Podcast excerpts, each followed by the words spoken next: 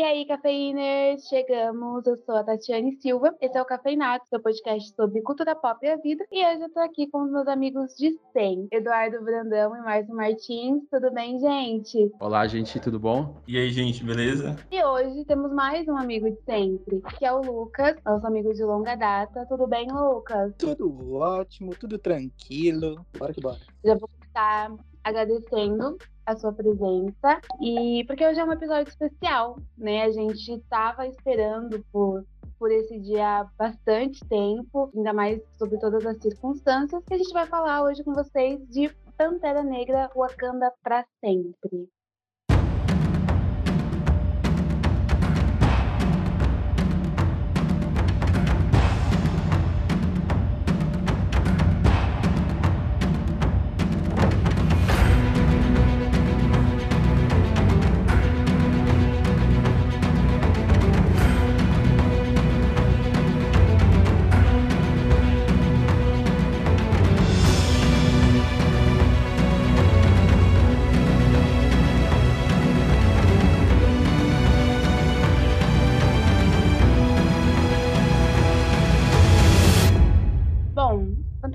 Wakanda para sempre, estava sendo muito esperado, né, já pelo ocorrido. O filme foi programado de uma forma pelo diretor, é Ryan Coogler. Eu não sei se fala assim, gente, mas vocês conhecem o nosso inglês. Tá certo, tá certo. Tinha sido programado de uma forma, né, infelizmente com o ocorrido. Ninguém sabia o que ia acontecer, né, várias teorias, quem seria o novo Pantera Negra, quem substituiria, enfim, várias teorias foram criadas e o momento do filme chegou. Foi lançado no dia 10 de novembro novembro. Tem sido um sucesso desde então.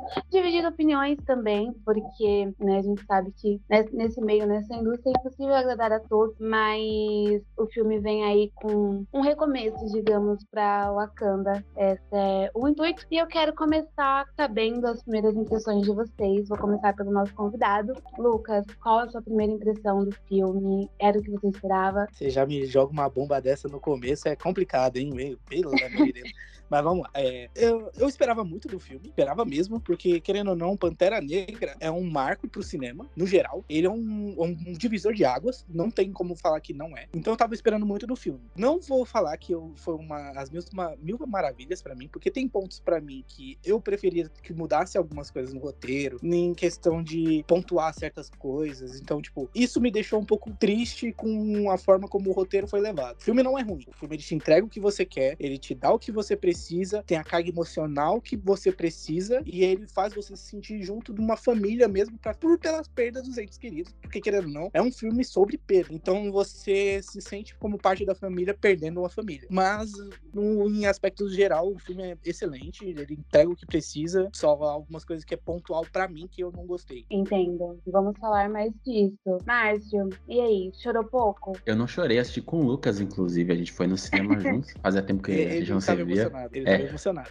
Emocionado mas, ele tá. Mas vou falar, eu não chorei, mas tava emocionado. É um filme difícil de se fazer, né? Porque teve a perda do Chadwick e ele era o, o Pantera Negra, era o protagonista do filme. E aí, como você faz um filme de herói sem o protagonista, sabe? E aí surgiram teorias, a gente sabia que o, o manto do Pantera Negra ia ser passado para alguém. Acho que foi uma das, das expectativas aí do filme. E também qual filme a gente iria ver na tela do cinema. Eu já vou aqui, ó, dando spoiler das minhas sensações. Eu adorei o filme. Eu achei que é um filme emocionalmente mais forte do que o primeiro. Ele ainda mantém alguns temas, ele fala sobre ancestralidade, fala sobre racismo, só que ele também, além de ser uma bela homenagem pro Chadwick, ele é um filme sobre luto. É um filme bem pesado, sabe?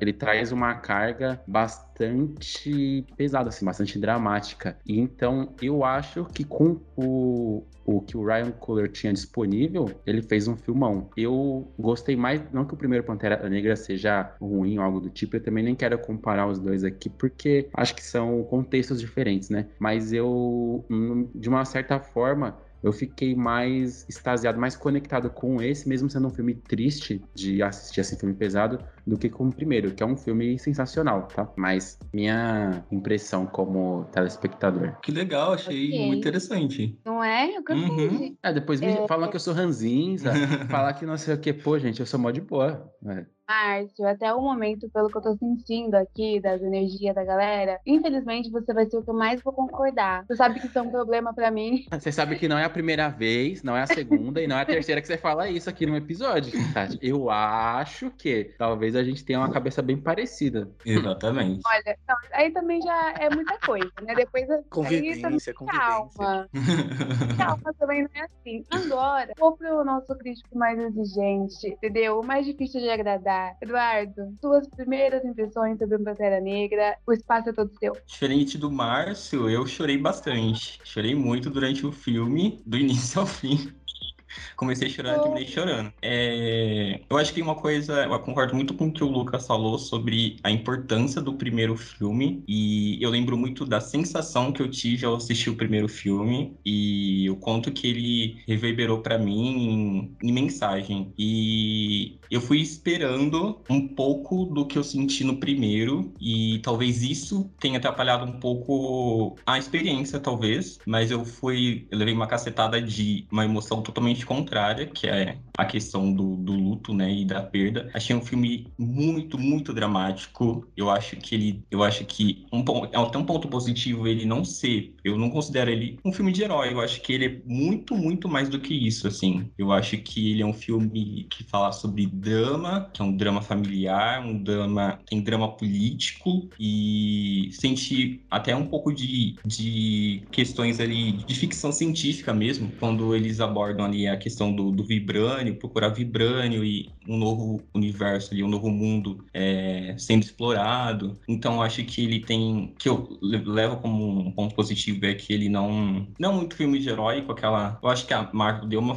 saída da fórmula em relação a isso, assim, sabe? Da concepção do filme. Eu achei um filme muito difícil de julgar por tudo que ele. toda a, a discussão de, do que ele sofreu, a perda que ele sofreu e como ele foi feito a partir disso e o caminho que ele tomou. E aí chegar na tela e assistir um filme tão forte que me gerou muitas sensações, muitas angústias, mas foi um filme extremamente forte que ficou reverberando na minha cabeça, reverbera até hoje, assim, em várias questões. Então, eu acho que é o filme da Marvel mais marcante nesse sentido para mim, em sair da tela do cinema e continuar com ele ali na cabeça e que, se questionando sobre. Me parece muito que Pantera Negra ele foi tentar fazer tratar o luto melhor do que a série da Feiticeira Escarlate e o Multiverso da Loucura loucura. Parece que eles tentam abordar o luto uma, da forma que eles queriam ter abordado antes. É, é bem, bem diferente, dá pra perceber.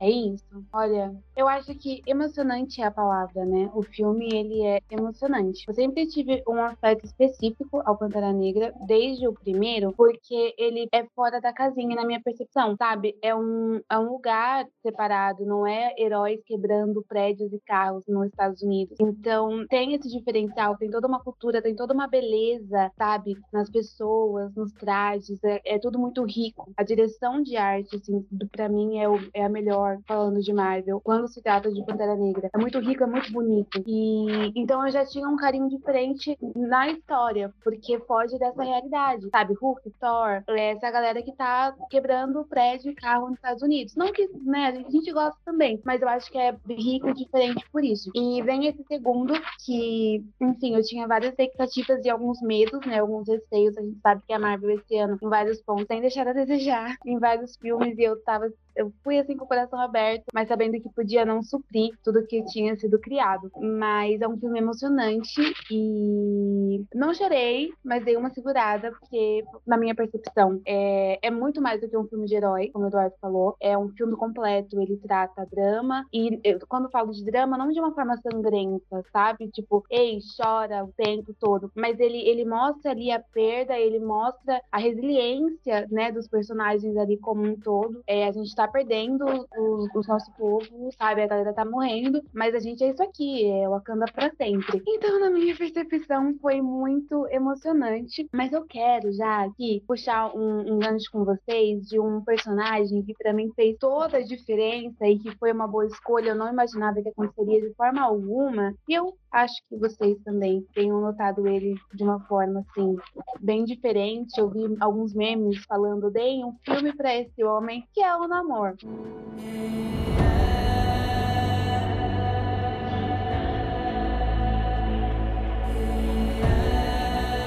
Só as pessoas mais feridas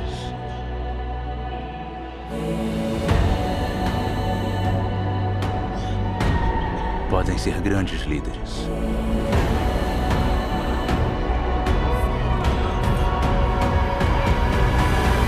Queria dizer que eu fiquei um pouquinho. Um alívio cômico com aquelas asinhas no pé. Que eu falei, por que, que ele tem essas asinhas assim?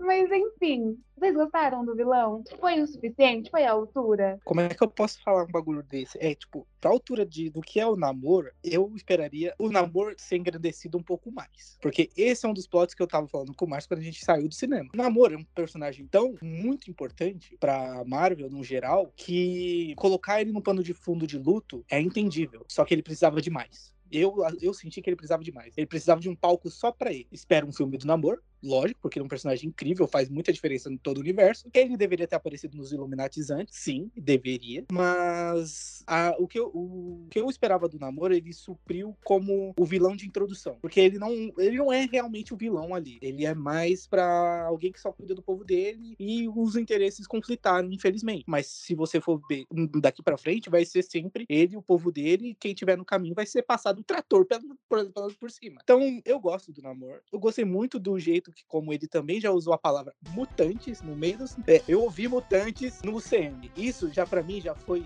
o que fez meus olhos brilhar a partir de agora. Não tem como, X-Men tá vindo aí, então. Mas só a pontinha do namoro e como ele representa para todo esse resto da história do que vai andar para agora, eu espero que ele tenha muito mais destaque. Espero mesmo, porque eu gosto muito do namoro. Eu vou discordar um pouco do Lucas, hein? Por quê? Foi uma discussão que a gente teve. Ó, primeiro, yeah. já falo de cara. Para mim, é o melhor vilão da Marvel depois do Thanos. Um puta de um vilão. Ele teve bastante tempo de tela para explicar a origem dele, que inclusive é uma origem melhor que a dos quadrinhos, para explicar o Talocan, como funciona, por que ele tem essa preocupação. Ele, justamente, o Lucas falou que ele não é o vilão do filme, porque ele só quer proteger o povo dele. E justamente isso que eu achei legal, porque ele não é um vilão que fica dando uma gargalhada, vou dominar o mundo. Ele tem aquele vilão que tem aqueles tons de cinza, entende? Então ele se aproxima muito mais da gente, assim, como relação telespectador e o que a gente está assistindo. Então eu adorei isso. Ele, para mim, tem bastante tempo de tela. É um vilão, um vilão que deu trabalho. Ele chegou em Wakanda, ele chegou do nada, do nada, do nada. Ele foi um vilão que deu trabalho para Wakanda, que era um cara muito forte, muito sinistro. As asinhas no pé dele, eu adorei.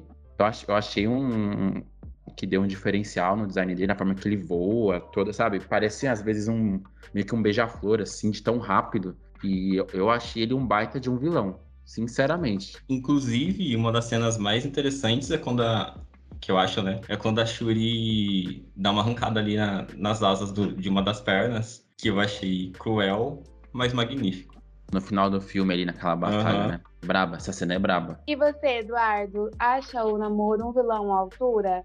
Eu concordo bastante, eu concordo com o Márcio, eu acho que ele é um, um ótimo vilão, eu acho que ele tá aí entre os melhores, por construção mesmo, acho que por ele estar nessa nessa vibe aí da, da questão do cinza, né, que a gente não sabe, na verdade ele tem motivos plausíveis para poder fazer o que tá fazendo, assim, sabe? É aquela coisa de questionar os motivos. Eu acho que, assim como a gente questiona os motivos do Thanos, assim como a gente questiona os motivos do Killmonger, eu acho que ele também entra nessa, nessa lista aí de. Até porque, em momentos, eu, eu não queria que essa guerra acontecesse, porque eu não queria esse massacre entre os povos, porque eu acho que foi muito bem. Eu acho que muito bem explorado, assim, sabe? E dava para ver claramente que nenhuma, de fato, um não era o vilão do outro, e sim era um, um outro vilão no caso, Estados Unidos, vamos dizer. Então eu acho que ele é muito bem feito, sim, e tá muito bem no filme. É isso, eu concordo. Eu gostei muito. Eu achei muito bem feito, embora eu ache a asinha cômica e que ele usa uma cueca box verde. Queria que ele tivesse um traje melhor. Mas, tirando isso, eu acho um personagem bem feito. Eu defini ele como um vilão digno. Não que isso justifique, né? Essa coisa o Eduardo falou, tipo, de querer guerra. Eu acho que a forma como ele quer defender o povo dele não é a correta. Mas eu, eu gosto muito. Eu acho que foi uma boa escolha, foi muito bem feito. E para mim tá claro que é só o começo do caos que ele vai gerar, né? Até pelaquela cena pós-créditos, da minha percepção, tem alguma coisa acontecendo aí e vai acontecer, na verdade. E eu quero falar com vocês agora de uma coisa que me incomodou e provavelmente o Márcio discorde, mas eu quero fazer essa pergunta porque depois eu quero puxar outra e eu preciso da resposta dela. É, na minha percepção, já vou dar a minha percepção não curti a morte da rainha. Eu acho que se tivesse que acontecer, também poderia ser mais tarde, né? Lá pro final do filme. Eu, Tatiane, que eu não gosto que as pessoas morram no filme, que eu acho que a gente já morre na vida. Mas eu quero saber, vocês acharam necessário matariam ela no mesmo momento do filme que ela morreu? Não matariam ela? O que, que acham? Diga, Lucas. Isso entra num negócio que eu falei no começo, que é um dos motivos de eu não ter gostado tanto do filme foi a como foi construída a, a, a convicção da Shuri de combater o namoro e chegar a ponto de quase matar ele. Pô, se você tá com essa, essa, essa visão de vingança, poderia já ter colocado do começo que o namoro enfrentou o Pantera Negra e com, com consequência ele acabou morrendo e além disso junto teve a morte da rainha, e isso daria uma convicção para ela aí muito maior do que só apenas, tipo, ela ter conhecido o reino e aí ter acontecido tudo que aconteceu na, na história do filme. Mas o, a morte da rainha, ela poderia ter, eu acho que se não acontecer um pouco depois, um pouco antes da, da batalha real, depois da invasão, porque aí daria um pouco mais de peso. Só que eu entendo que ela tinha que morrer naquele ponto para existir ela no plano ancestral. Só que esse é um outro ponto que eu falei também com o Márcio. Ela apareceu no plano ancestral apenas no momento que, que ela vai matar o namoro e não quando ela encontra o, o Killmonger tem toda aquela conversa sobre vingança e tudo mais. Se aparecesse o Killmonger, tivesse essa conversa e depois aparecia o pai e a mãe dela para falar: não, isso não, não alimenta a alma, não faz você ser melhor. Faria muito mais sentido do que apenas aparecer a mãe dela na hora que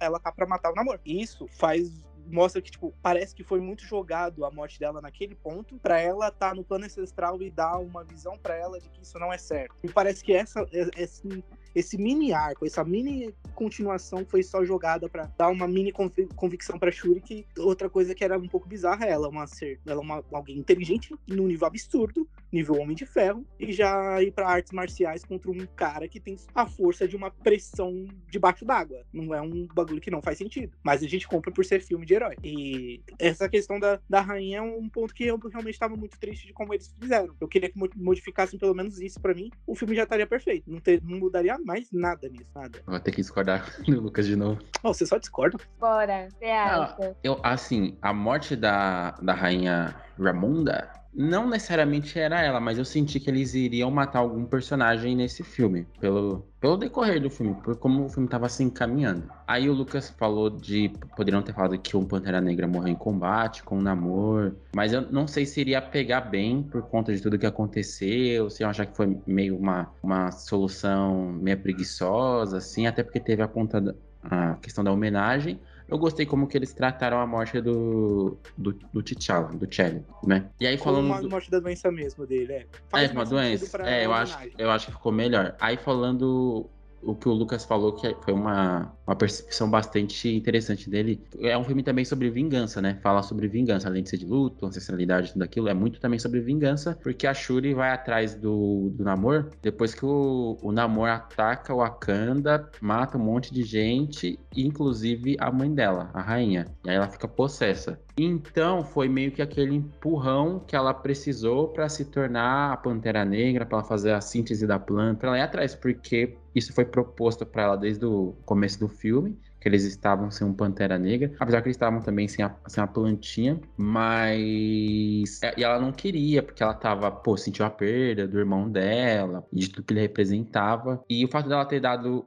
um cacete no namoro no final, eu vi comentários igual, igual o do Lucas, de gente falando, pô, mas ela, uma semana de Pantera Negra, ela deu um, um, uma peia no namoro. E aí ela só fez aquilo porque ela ganhou do namoro na inteligência, né? Foi, ganhou na sagacidade. Porque acho que se fosse combate por combate, não faria muito sentido ela ganhar, porque o namoro é o, o namoro e ela tinha acabado de se tornar a Pantera Negra, apesar da inteligência dela, e ela ganhou porque ela preparou toda uma, uma armadilha, ela isolou ele do, do exército dele, levou ele pro deserto, enfraqueceu ele naquela câmera de, de hipervaporação que ela fez lá na, na nave dela. Então ela ganhou na inteligência do namoro. E como o filme é sobre vingança, vingança ia também pra falar, pô, a vingança nunca é plena, mata a alma e a envenena, como diria o seu Madruga. Aí a mãe dela aparece. Já tem um monte de spoiler aqui, né? Não precisa avisar. Gente, esse episódio tem spoilers. Avisar agora. Aí a mãe dela aparece no final e aí ela entende que aquilo não, não vai trazer a mãe dela de volta, não vai trazer o irmão dela de volta, não vai resolver nada a morte do namoro. Apesar que eu queria que ela tivesse dado mais um cacete no namoro, porque eu achei ele bem do folgado, mesmo ele querendo só, só proteger o, o povo dele, o que é justíssimo, mas ele queria acabar com todo mundo da superfície. Eu também achei. Bem... Um pouco extremo, é tipo, é tipo Thanos. Como a gente traz equilíbrio pro universo? A gente Exatamente. mata metade do universo. Bem radical, né? É, meio radical. Um pouco radical. Um pouco radical a, a ação dele. Mas eu adorei isso. Assim, posso estar falando aqui com a paixão de alguém que gostou do filme, mas eu acho que foi bem, mas é, foi bem construído, no meu ponto de vista, porque a, a Shuri sempre foi pintada como uma gênia, ela sempre foi muito inteligente. Sim. Primeiro, o Wakanda sofreu nas mãos do namoro e do exército dele, para depois eles pensarem em, em uma, eles conseguirem uma solução, porque até ali eles só tomaram um cacete do povo de Talocan. Aí, Eduardo, a rainha morreu na hora certa, devia estar viva. Olha, eu não mataria ela, eu encontraria uma outra solução, talvez. Até porque a gente tem um, um, uma morte no início é, que é muito forte, né? Então a gente sofre duas vezes no mesmo filme isso é terrível. É terrível. E então por esse motivo eu achei muito cruel, assim. Mas para o que foi feito, tem uma coerência, né? Eu, escrevi, eu acho que eu escreveria de uma outra forma, mas por, para o que foi feito, para o que foi concebido, teve uma coerência que é motivar ali a, a Shuri, mas eu achei que foi demais, porque foi muito luto no mesmo filme. E lutos fortes, né? Lutos carregados, porque aquelas pessoas são pessoas muito importantes, que têm uma, uma carga muito importante de, de representação, assim, sabe? Inclusive um adendo que eu acho que, assim, é, queria parabenizar muito assim a Angela Bassett porque ela tá espetacular nesse filme e eu acho que a metade do filme é dela, assim, sabe? A Rainha Ramonda ela tá espetacular nesse filme. Sim, Eduardo, obrigada pela sua opinião. Eu tô muito feliz, eu queria agradecer aqui. Porque, gente, é morte demais. Eu acho que a morte do T'Challa já dói muito. Eu teria mantido ela viva. E mais do que isso, vocês vão discordar de mim, eu não vou ligar. Que eu quero fazer a pergunta e eu já vou dar a minha opinião. Que muito se perguntou todo esse tempo quem seria o novo Pantera Negra, né? Ou a nova Pantera Negra. Diversas teorias foram lançadas. Eu confesso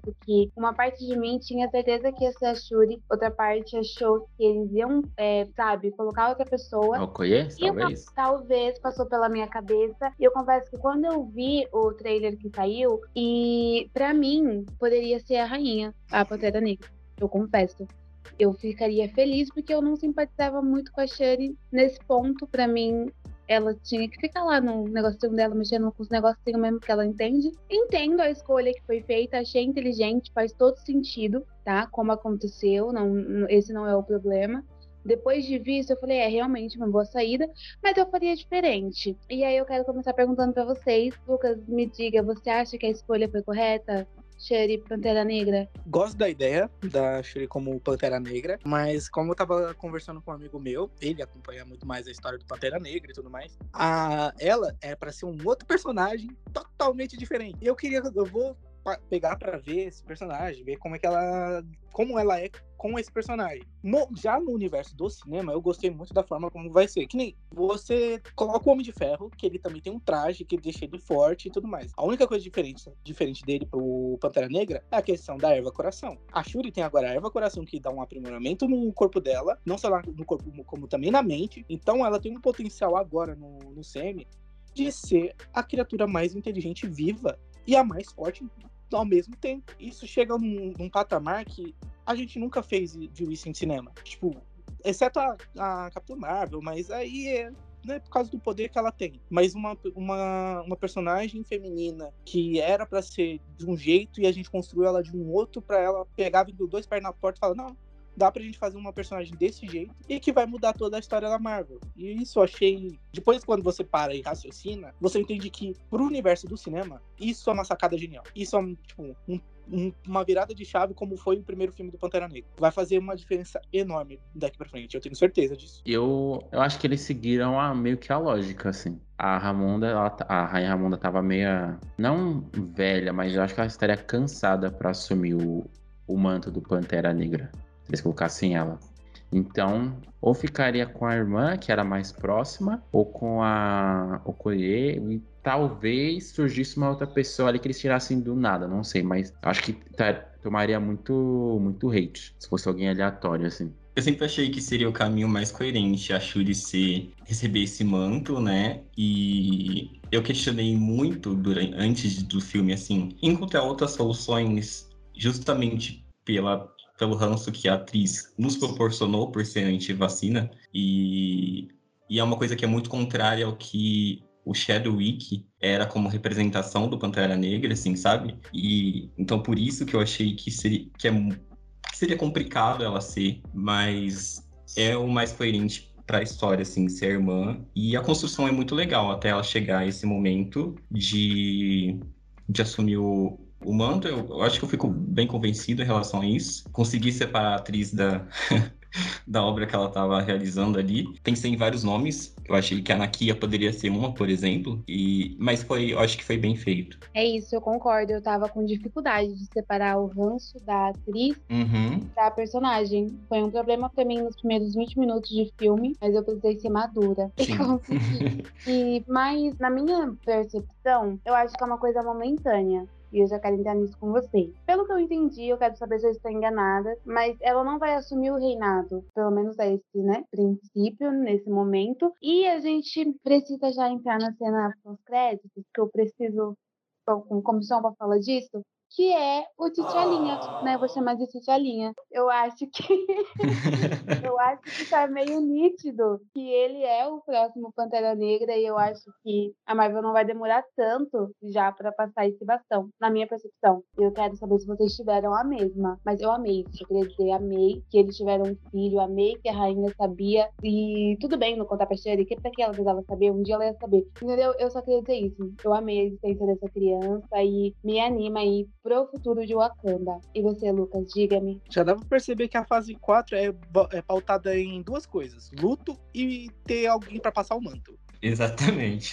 Porque, tipo, se a gente for parar em todos os heróis, eles estão fazendo isso muito. E isso tá, tá deixando bem claro. Uhum. Gosto da ideia de ter um, o novo Pantera Negra. Pode haver alguns alguns times skips para poder colocar um Pantera Negra um pouco mais velho. Poderia já também utilizar o artifício do multiverso para trazer um Pantera Negra de outro universo e tudo mais. Tem, tinha muito artifício que eles poderiam já também dar continuidade, mas esse, esse como eles já estavam numa linha do- da fase 4 dos filhos, sobrinhos, essas, co- essa coisa mais familiar, não é de todo ruim. Eles vai, vai querer continuar naquela pegada de o manto segue com o sangue, mas poderia haver a questão do manto sem o sangue, como no caso do Peter Parker com o Miles Morales, que não existe ligação sanguínea, mas mesmo assim a vontade de querer ajudar Uhum. alguém é o que passa o, o manto. E isso é algo que falta muito nessa fase 4. E isso é algo que faltou também no, no final do filme, quando a Shuri aceitou ser a Pantera Negra. Ela aceitou por,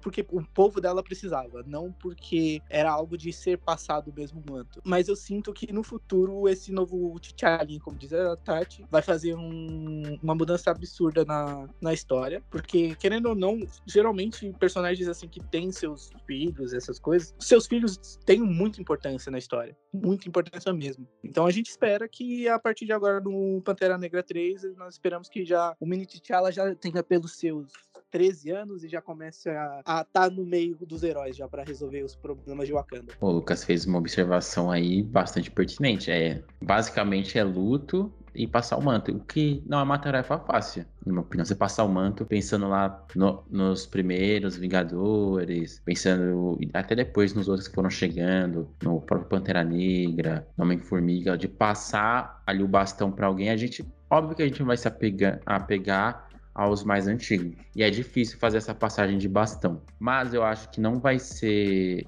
Não foi só mostrou o filho dele, porque por mostrar assim, pra. Ah, mais uma homenagem, vamos sempre lembrar do, do T'Challa nem, nem nada. Ele vai ser o T'Challa, como a Tati falou aí. Acho que ele vai ser o Pantera Negra em breve. O manto vai ser passado em breve. E aí, como o Lucas falou, talvez um, um próximo filme ele já tá maior, sei lá, já um adolescente. E depois, no outro, ele já assumindo o manto mesmo. Porque não vejo motivo de ter apresentado ele, de ter colocado ele no universo, sem ele ter um papel importante depois. Eu acho, na minha opinião, que esse filme do Pantera Negra foi o melhor filme da fase 4 da Marvel que eu assisti até agora. Foi a melhor obra da Marvel que eu assisti até agora, tanto de série e filme. Tudo que ela produziu depois de Vingadores Ultimato, isso aqui pra mim foi o melhor. Esse Ô, filme. Márcio, tá esquecendo de Shang-Chi? Shang-Chi é um absurdo. É melhor que Shang-Chi pra mim. Shang-Chi. Sério? Sério, pra mim é melhor que Shang-Chi. Caramba. Shang-Chi talvez seja o segundo melhor. Ganhou o posto Shang-Chi pra mim. É isso, e aí, Eduardo? Concorda que o T'Challinha é o futuro? Concordo, concordo com tudo. Acho que, igual o Márcio falou, não tem o porquê de ter mostrado ele se não fosse planejando um, um futuro aí para pro príncipe de Wakanda. Então acho que ele vem aí nos futuros filmes. É isso. E agora eu tenho uma última pergunta sobre o filme mesmo, antes da gente entrar na fase final desse episódio, que deixou meu coração quentinho. Que eu demorei, eu não, eu não peguei assim da primeira vez que ela apareceu em cena, mas quando ela apareceu montada lá correndo, eu falei, não, eu não esperava por isso agora. Que é a Coração de Ferro, né? Eu não tô maluca. A nossa Riri. Aprovada? Estavam esperando por isso? Eu tô muito animada, confesso. Você quer que eu seja sincero? Quero. Poderia ter sido um pouco melhor. A Coração de Ferro foi muito mais como alívio cômico do que algo importante pra trama. Tipo, eu- ela criou o sensor. É a única coisa efetiva no filme que ela fez. Tipo, de resto, ela tava mais como alívio cômico.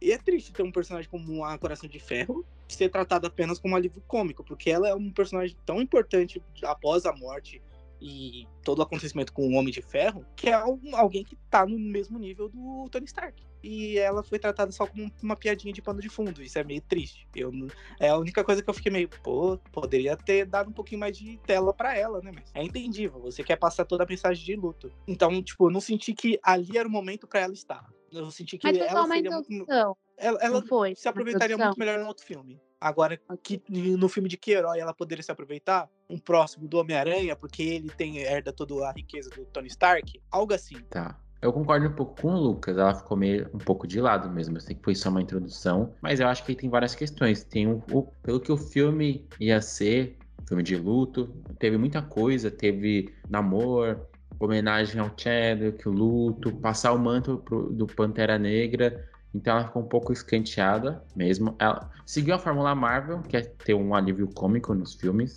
sabe? Então ela foi muito disso de alívio cômico, por ser uma personagem importante e tudo mais. Ela é, ela é meio que a gente. Se a, se a gente tivesse nesse contexto, aí a gente fica, nossa, meu Deus, e a no- nossas falas iam ser engraçadas igual as dela foram. Exatamente. Então ela, ela é a gente nesse, nesse universo. E aguardar a série dela, né? Que vai ter a série da Coração de Ferro agora. Vamos ver, a- aguardar os próximos capítulos. Eu concordo, parcialmente talvez. Eu gostei muito dela, eu acho que ela é um personagem muito legal, muito carismática, assim. E... Mas concordo que tem alguns problemas de, de roteiro nessa. que ela acaba sobrando, assim, sabe, na, na trama. Então, nessa parte eu concordo, mas eu acho que ela é uma personagem muito legal. Gostei bastante do alívio que ela. Cômico que ela proporcionou. Pra falar a verdade, eu mais chorei do que ri nesse filme. E isso é muito difícil com um filme da Marvel. É verdade. Eu entendo o ponto de vista de vocês. É porque eu vi como uma introdução mesmo. E eu não sim, exigi- sim. na minha concepção, eu não exijo tanto de uma introdução, sabe? Eu acho que ela foi apresentada de, de forma o suficiente para que a gente se afeiçoasse a ela. Mas a gente, na verdade, sabe muito pouco do que ela vai oferecer. E deixou um gostinho de quero mais. é. Então, para mim, foi o suficiente. E falando de alívio cômico, eu acho que não foi só ela. Eu acho que a Okoye, eu acho que não sei se eu tô pronunciando errado, gente. Mas a Okoye também foi um alívio cômico, né? A brincadeirinha da base e tudo. Eu acho que teve alguns pontos cômicos no filme que pra mim foram interessantes. E mesmo um filme muito emocionante. Então, você conseguir colocar as duas coisas no mesmo filme também exige uma certa inteligência e um, um roteiro de responsa. Não foi fácil fazer, gente. Não foi fácil fazer. E eu acho que a gente tem que dar os créditos para isso. Eu tenho uma, última pergunta e o Márcio meio que já respondeu a dele, mas ele pode fazer mais algumas ressalvas. Que dessa nova fase, né, pós-ultimato, pra mim é o melhor filme até agora. Não, ai, por quê? Não interessa. É o melhor filme até agora. Você concorda comigo, Tati? Sim. E você concordamos? Sim, me dói, mas fazer o Olha isso, mano. Olha, dói, eu sei que, Tati, não adianta, você sabe que. Ai, meu Deus, é isso. Gente, não dá, gente. É o melhor filme até agora. Entendeu? Espero que os terceiros e quartos superem, mas é isso que eu quero saber de vocês. Melhor filme até agora, após o Ultimato, Lucas? O Lucas vai falar que não, mas eu quero faz de conta que eu não sei que você vai falar que não. É Eu já melhor. falei, eu já falei. É que Shang-Chi mexe numa parte de mim que é, pensa, a gente tava na pandemia, não podia fazer nada, e do nada a gente pode voltar pro cinema, e o primeiro filme que eu fui assistir foi Shang-Chi. Tinha um- um- uma coisa especial, e toda a construção, a fotografia daquele filme é de outro mundo. Eu, eu falo, é de outro mundo aquela fotografia. E é esse filme me pegou muito, porque é um filme que não precisou de tantos efeitos especiais, mas os efeitos especiais que eles fizeram só foi a cereja do bolo. Pantera Negra, eu gosto muito. Eu já falei pro Márcio que histórias que envolvem questões de liberdade, essas coisas, mexem muito comigo. Tanto que é o filme que eu mais estava esperando pra assistir. Assisti e saí de lá satisfeito. Eu tive o que eu quis. Eu só falo que Shang-Chi é o melhor filme pra mim dessa fase 4, por questão de afetividade pelo que aconteceu no momento que ele lançou. Não tô falando que entre os dois, os dois não tá no mesmo nível, porque os dois são bons no mesmo nível. Só que eu prefiro, infelizmente, Shang-Chi. Mas pega um segundo lugar aí pra você, um Shang-Chi, um segundo Pantera Negra. É, mas tipo, é muito. A, a diferença de um pro outro é tipo mínima, quase ine- inexistente. Então, eu também acho, assim, eu prefiro Pantera Negra, mas são as duas melhores obras que a Marvel fez nessa fase 4. Tirando Homem-Aranha também, porque tem a questão de fã, e aí é outro que entra em outro ponto. Então, tipo, isso a gente nem comenta. Mas, em questão sem tirar o lado fã, esses dois filmes é, um, é o melhor que a Marvel pode apresentar agora. Acho que não, eles não conseguem fugir muito disso. Entendo. E você, Eduardo? Melhor filme após o Ultimato? Olha, eu não. Eu acho que eu precisaria reassisti-lo e ter mais um tempo de análise, assim, porque não sei, não sei, foi muito. É complicado jogar esse filme de verdade, mas pra mim, é, sentimentalmente, continua sendo Spider-Man. Eu acho que ele fica em primeiro pra mim, por enquanto. Exigente, o garoto, né? Exigente. Temos um homem exigente aqui, é isso. Bom, gente, amei gravar esse programa com vocês, né? Amei falar desse filme. E pra gente encerrar, é, vamos para as notas e também com alguma observação que vocês não fizeram e querem fazer, tá? Vamos lá votar com a razão e o coração também, porque é impossível não colocar o coração nesse filme. Lucas, o momento é seu. Ah, vamos lá.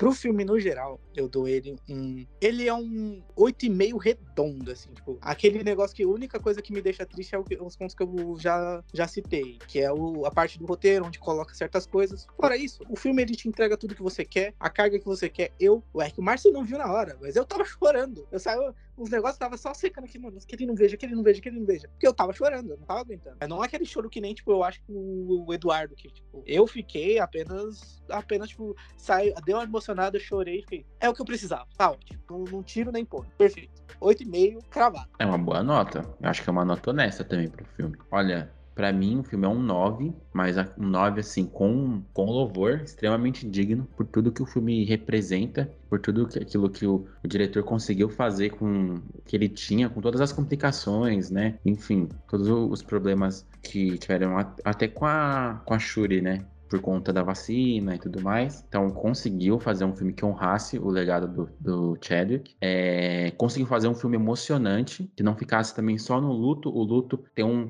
peso muito grande nesse filme, mas não é, não é só sobre luto o filme. É um filme que tem bastante crítica também política, principalmente ao, aos Estados Unidos. Criticar o imperialismo dos Estados Unidos e tudo mais. Eu só colocaria dois pontos, que foi o, o fato da coração de de ferro ter ficado um pouquinho de lado ali, acho que muita coisa acontecendo. E aquele conflito também meio político que começa por conta do vibrânio, que aí os Estados Unidos está crescendo o olho, e eles querem vibrânio, e só tem vibrânio no Wakanda e no oceano. E acho que faltou um pouquinho, explorar um pouquinho mais isso também. Mas tirando isso, pra mim, é um filme um 9 com, com grandes méritos. Só uma coisa também que eu tinha esquecido, é para vocês também, a- no começo a introdução do Shed, aquilo ali foi digno do que precisava ser feito, porque geralmente a introdução da Marvel mostra as HQs e tudo mais, e ali só mostrou a imagem do Chad. Eu achei aquilo muito bonito, usando as achei- coisas do Pantera Negra, foi E forte, silêncio.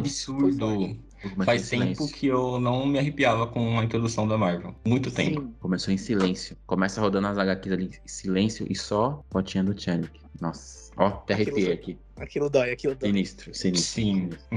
Bom, pra mim, eu concordo com o Lucas. Eu acho que é um filme 8,5. Eu acho ele muito forte e que tem muito a dizer. E eu acho que o principal pra mim que faz ele ser um filme grandioso é o tanto quão o tanto que ele tá na minha cabeça até agora, o tanto que eu penso nele depois do filme. E eu acho que isso foi muito assim. Acho que não é fácil, não foi fácil fazer esse filme, não é fácil fazer um filme de herói com que você consiga fazer com que os assuntos que estão nele fiquem reverberando ali na sua cabeça, assim, sabe? Então acho que eles fazem isso bem. Eu acho que tem alguns problemas em alguns pontos da história, na construção de alguns pontos da história, mas no geral acho que é um ótimo filme. Eu gosto muito também um ponto que é protagoni- o pro- protagonismo feminino negro nesse filme. A gente tem várias mulheres que em algum momento protagoniza ali, assim, sabe? Eu acho que isso é fenomenal. É isso. É, compartilho de, da opinião de vocês em vários aspectos. Vou pegar um pouquinho mais leve, porque olhando assim, tanto de forma técnica enquanto roteiro, o que precisou ser feito o que precisou ser reavaliado, eu acho que as saídas foram muito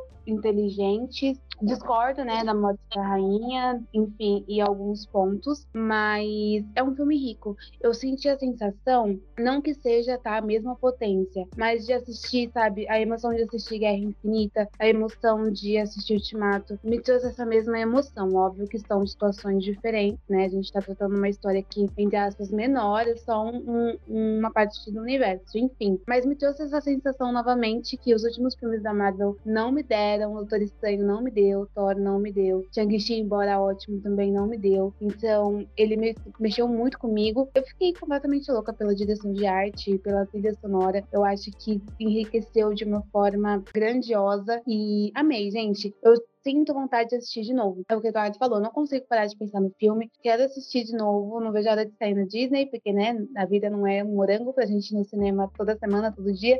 Mas eu amei o filme. Mudaria uma coisinha ou outra. Consegui superar o ranço da, da Shuri, até porque a culpa não é dela, é da atriz, e tudo bem. E a minha nota é 9.5.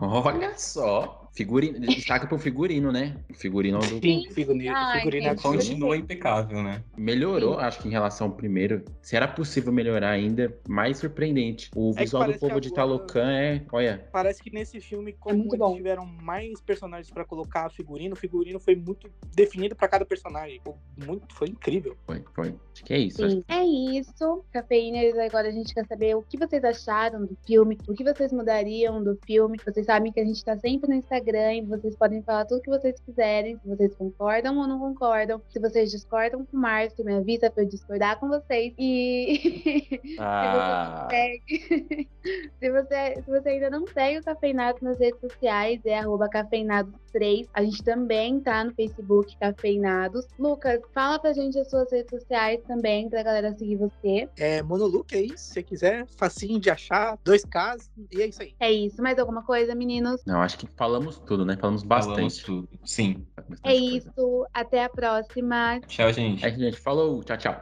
Tchau, tchau. Tchau.